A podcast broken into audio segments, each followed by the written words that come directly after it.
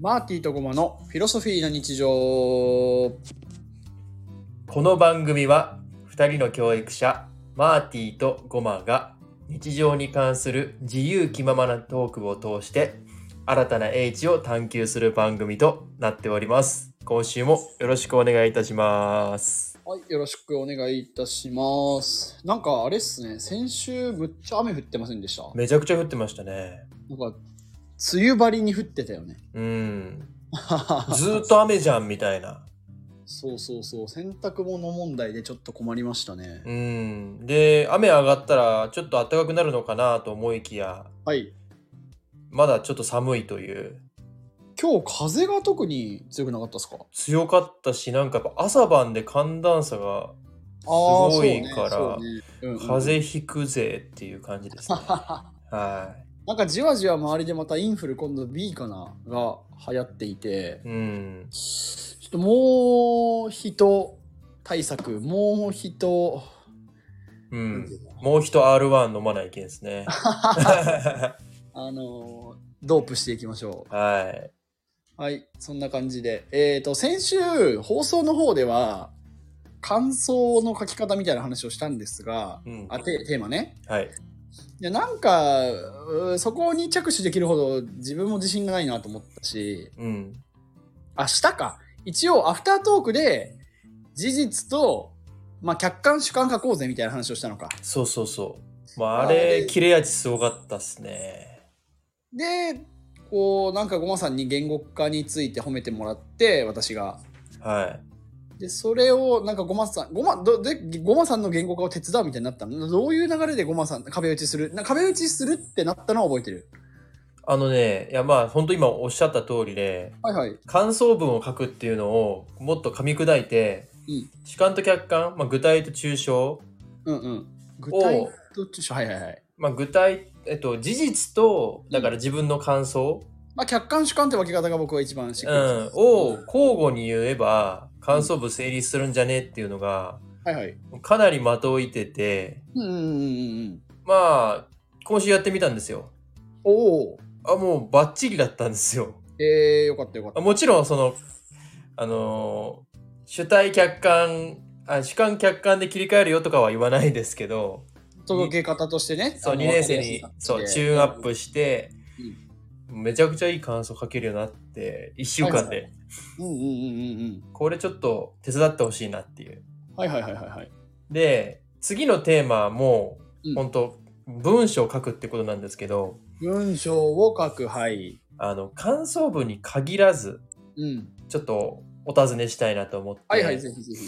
僕ちょっと来年また新しいクラスで一個実践したいことがあって、はい。まあ、実践したいことって具体的にあるわけじゃないんだけど漠然とうん。文章を書ける子を育てたいなと思ってるんですよ。はいはいはいはいはい。まあ、ちょっとあえて抽象的な言い方をするといい文章が書けるはあはあはあ子。供を育てたいって。うんうんだからそのいい文章とは何なのかっていうのも含めてうん。うん。ちょっと今日マーティーさんにちょっと壁打ちしてほしいなっていうのがありまして、いいですね。第1回壁打ちマーティコーナー化おもろいですね。ー、はい、開催していただきたいなと思うんですがいかがでしょうかぜひぜひ、なんかお力になれればと思っております。はいそうっすね。いい文章の定義からいきましょうか。そうなんですよね、はいはいはい。僕一つが感動、読んだ人が感動できるうん。文章っていい文章なんじゃないかなっていうふうにうんうん。ちょっとかまあもうなんていうんですか自分なりの定義を持っててうんうんうん。まあそれはそれでちょっと曖昧なんですけどまあまあまあまあ。ここまでちょっとどうですか感動させる文章っていうところで。あーまあまあおおむね納得はいくんだがはなんで感動させたいのい。うーん。えっと、人が文章を読む動機って何なのかってなった時に、うん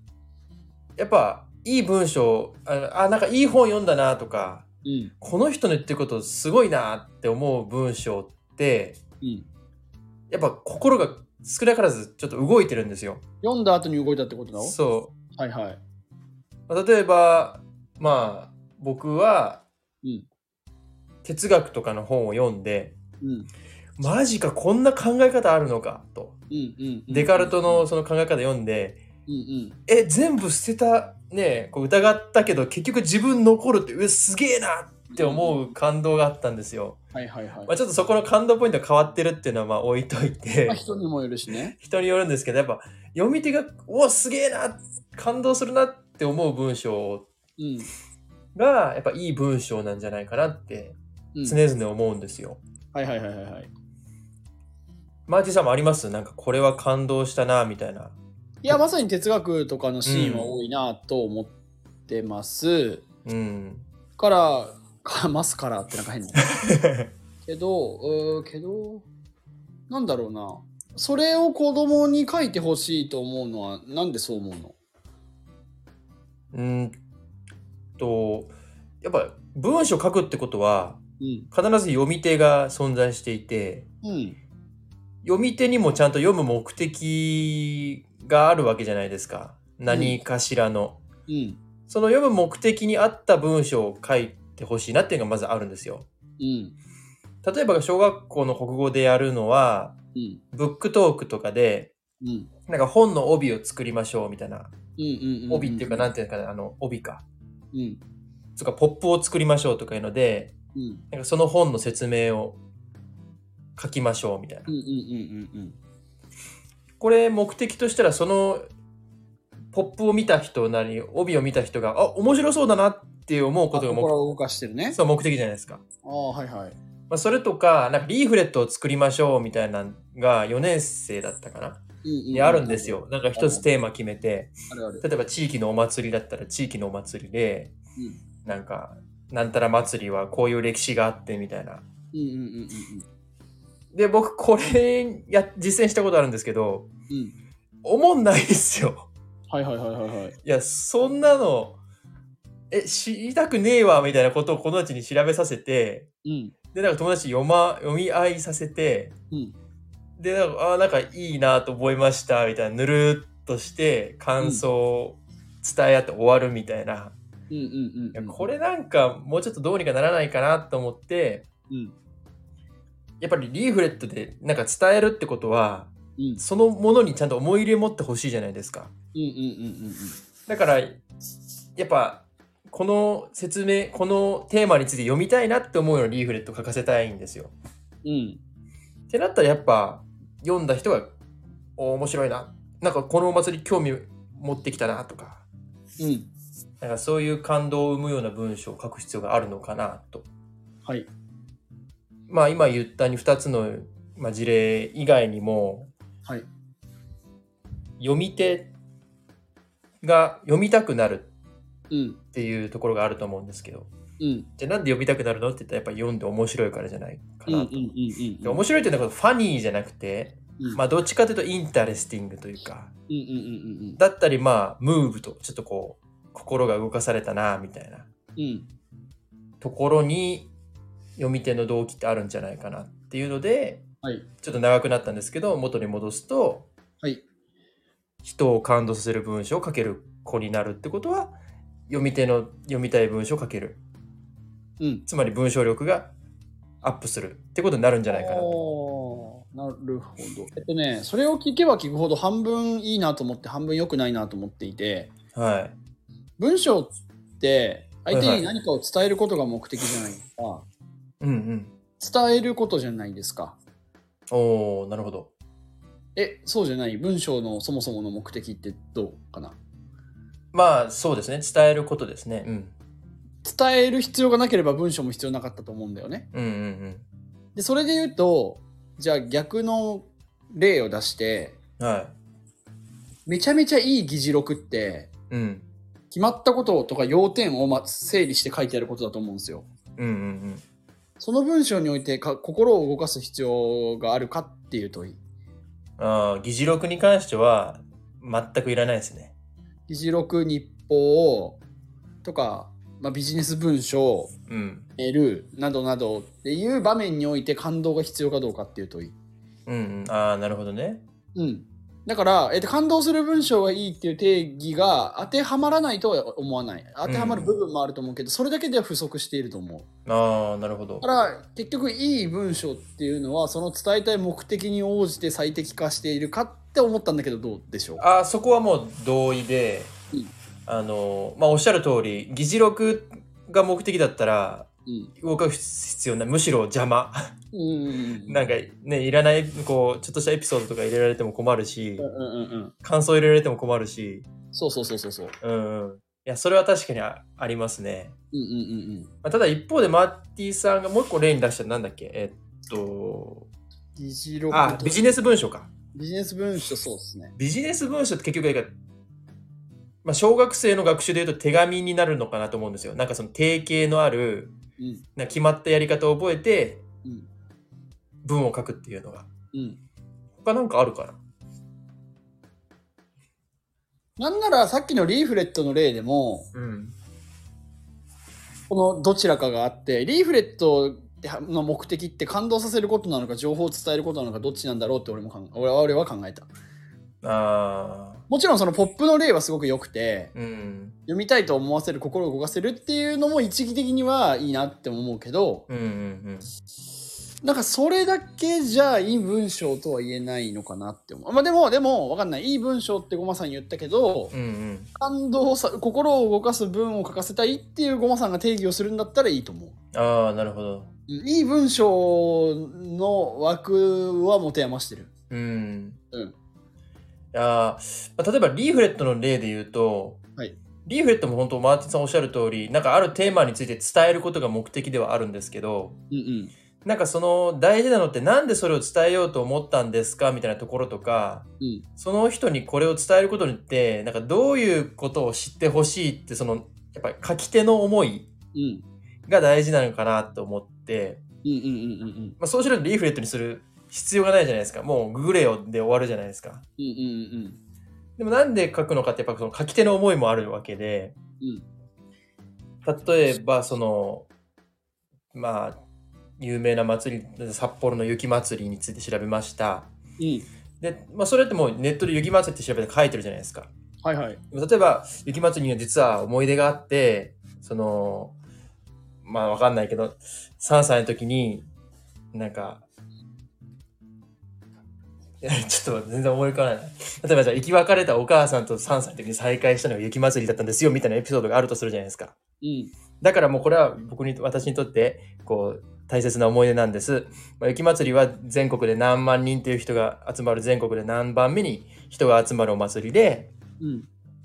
まあ、だからこうそういった新しい人に出会える可能性もあるんですよ私みたいに、みたいな感じでこう自分のエピソードで自分がこれをお勧めする動機、うんでまあ実際に行ったことで得られるメリットみたいなのをこううまく混ぜ合わせたら、うんなんか無味乾燥なその雪祭りの情報がなんかちょっとこう生き生きしてくるというかうん。なんかこういう文章を書けるようになってほしいなと思うんですよ。じゃあ、えーわかわかった。思いはわかった。ゴンさんの思いはわかった。そうそうそううん。あの、感動、心を動かす文章を書かせたいってことね。いいいい文章は多分、ちょっと、広すぎるので、心を動かす文章を書かせたいっていうところでいいね。そうですそうです。あそこはじゃあ、すり合わせは OK で、うん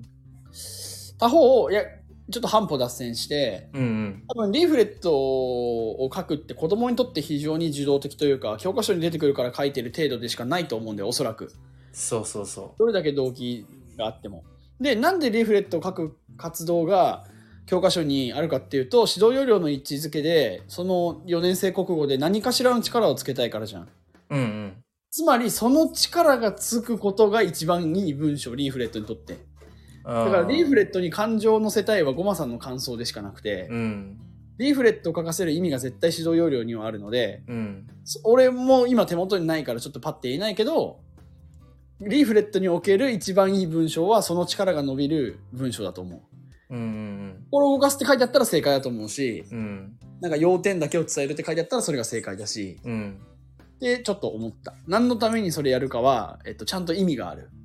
っていうなんかすごい管理職みたいな 話をしている。いやもちろんマーティさんのおっしゃることもその通りで、うんリーフレットの場合ってどっちかというとその図表の使い方ああ、なるほど。とか、その論理展開の仕方、うんまず、えー何々について、次に何々について、最後に何々について、このようにみたいなうんうん。のをこううまく複合させる結構大事な、まあ、単元で、なるほど。まあ、そういうのを使えてたら OK なんですよ。うん。でまああとその社会の学習でちょうどなんかその地域の学習とかをしてるからうんうんそれと、ガッチャンコさせてうんなんかちょっと地域のお祭りを調べようみたいな感じがよくあるんですけどうんうんあの、まあ、それはもちろん大前提で、うんその国語の学習で身につけるべきうん。ああ、その上でね。そうその上であそなるほのど OK そうそ OK うっ OK ていうのが、まあ、僕は目指したいなと思ってて、はいいはい。素敵ですね。具体的に方法はありますか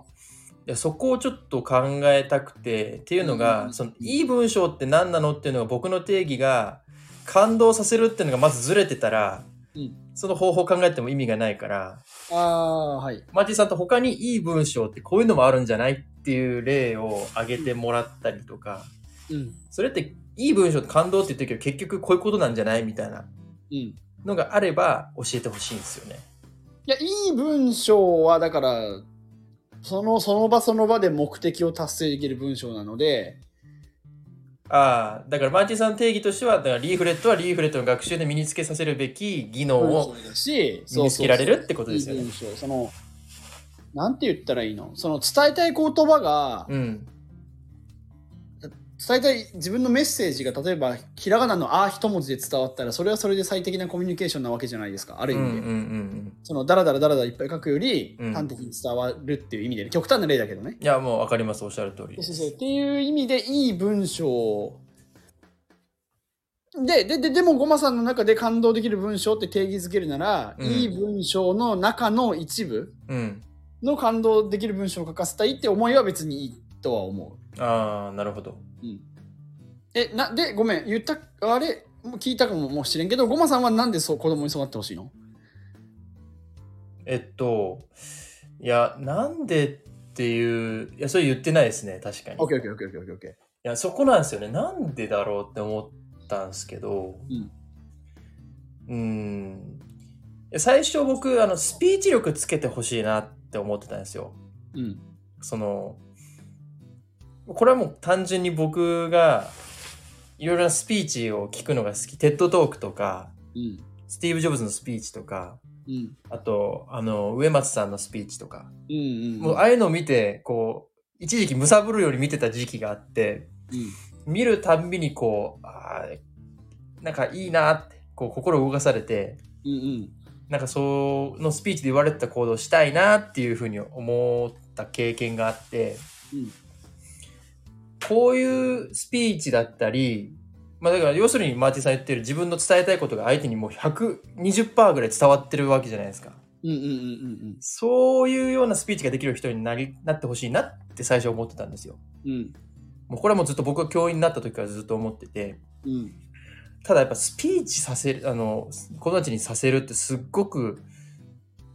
なんていうんですかねこうプロセスが難しいしうん一人を育てるんだったらまだしも全員をそのスピーチの指導をするって相当難易度が高いことに気づいたんですよ。うんでじゃあ一方で、うんスピーチをすしてるのって何なのかって言ったら結局そのす伝えてる中身がしょぼかったらいくら素晴らしいスピーチをしても、私はアイスクリームが大好きですみたいなことをいくら熱弁してもうんいやもうそれアイスクリーム好きですで済むやんみたいなうんうんそれ以上何の深まりもないじゃんみたいなうんうん話になるからうん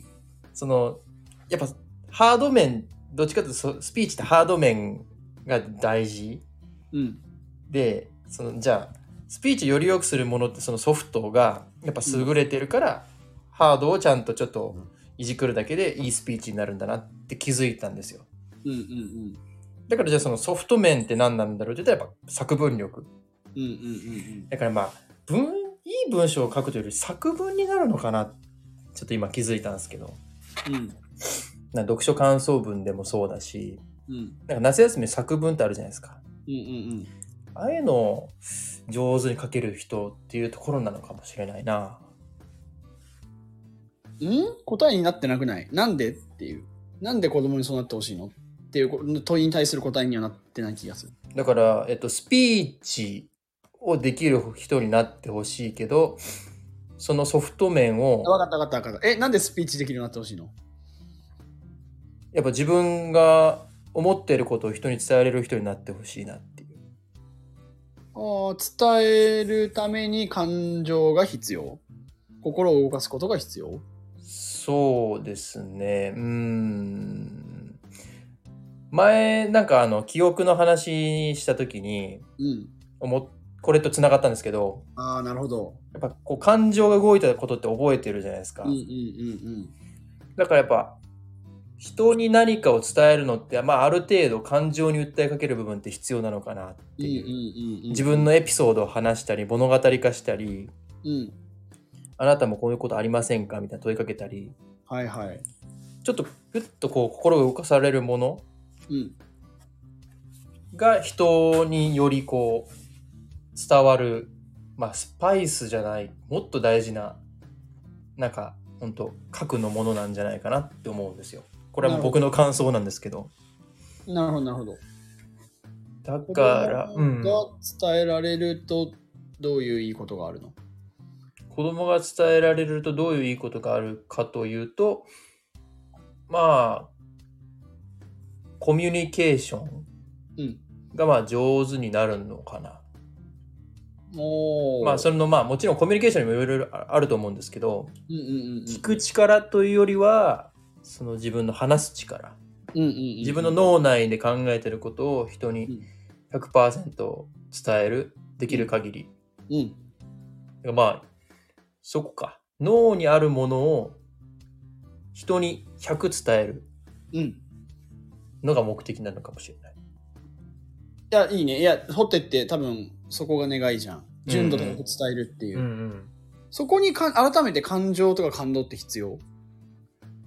うんでもいや結局読んでもらわなかったりとか、まあ、読んでもらったけどなんか心に残らなかったものってうん忘れてっちゃうからそれ伝えたことにならないと思うんですよ。うんうんうんうん多少脚色をつけたり持ったりしてでも相手に伝わった方が絶対伝える力は高いっていうふうに言えるんじゃないかなと思うんですよ。持ったら純度100%じゃなくないでだからえっとまあまずちょっと前提として純度100って多分無理だと思っててうん自分が伝えたいものの、まあ、まず3割ぐらいに絞った中からその3割に5割ぐらい着脚色して80ぐらいで伝えてやっと30伝わるみたいなちうんょっとごめんなさいなんか抽象的だけどうんそういうもんなのかなと思うんですよ。やっぱそのコミュニケーションって。うんうん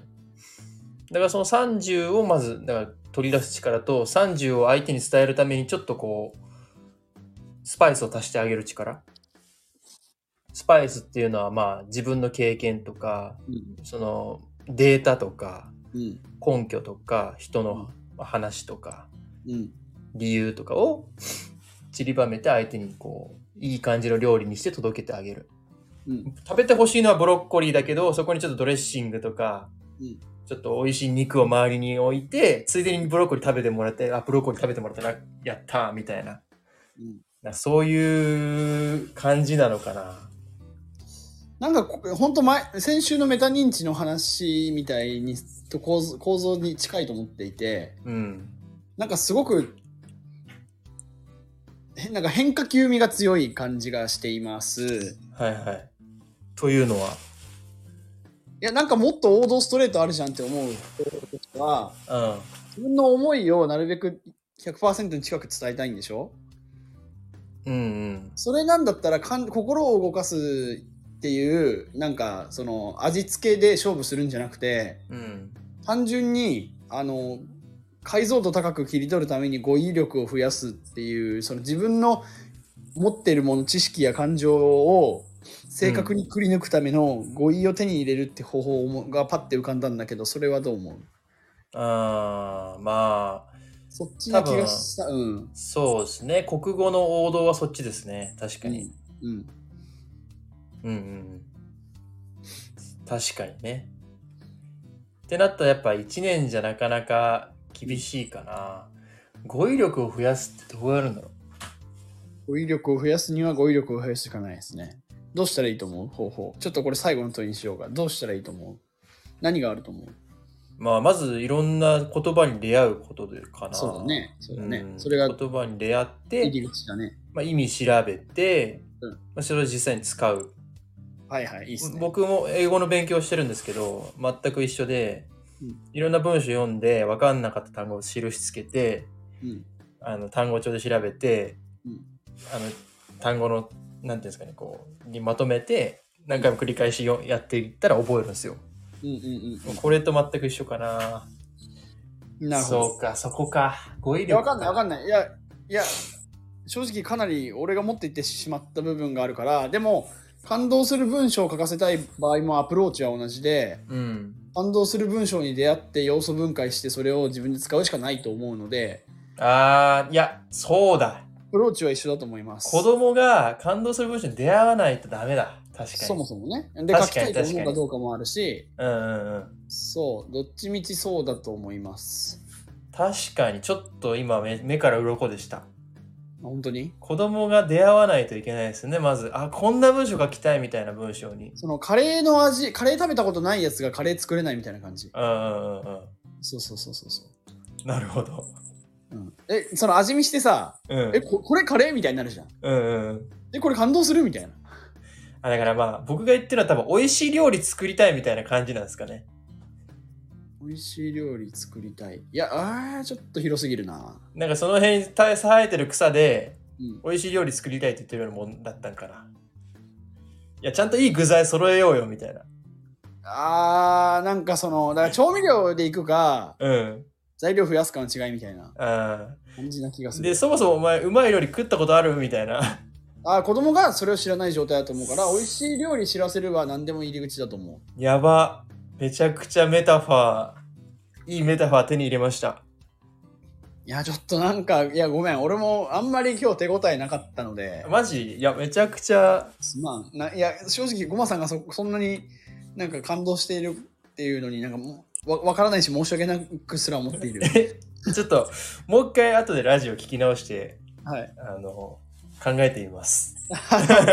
メ全然教えてくださいいわかりました。やーちょっと第1回壁打ち回って微妙な感じだったんでまたえどこそんなことないですけどね、リスナーさんどうですかね、皆さなんん。かすごいひろゆきみたい嫌なひろゆきみたいになっちゃった気がするいや、そんなことないですよ。あ本当に逆に、そうやってこう、なんていうんですかね、こう打った球を返してくれるじゃないですか、マーティさんって。ああなるほどなるほどな るほ普通の人って返してくれるのも吸収しちゃうんですよ。あいいね、みたいな。どああーはいはいいはや、いこれじゃあ、壁打ちじゃないですよね。ちょっとねこう狭い意味での批判的思考を目立ったので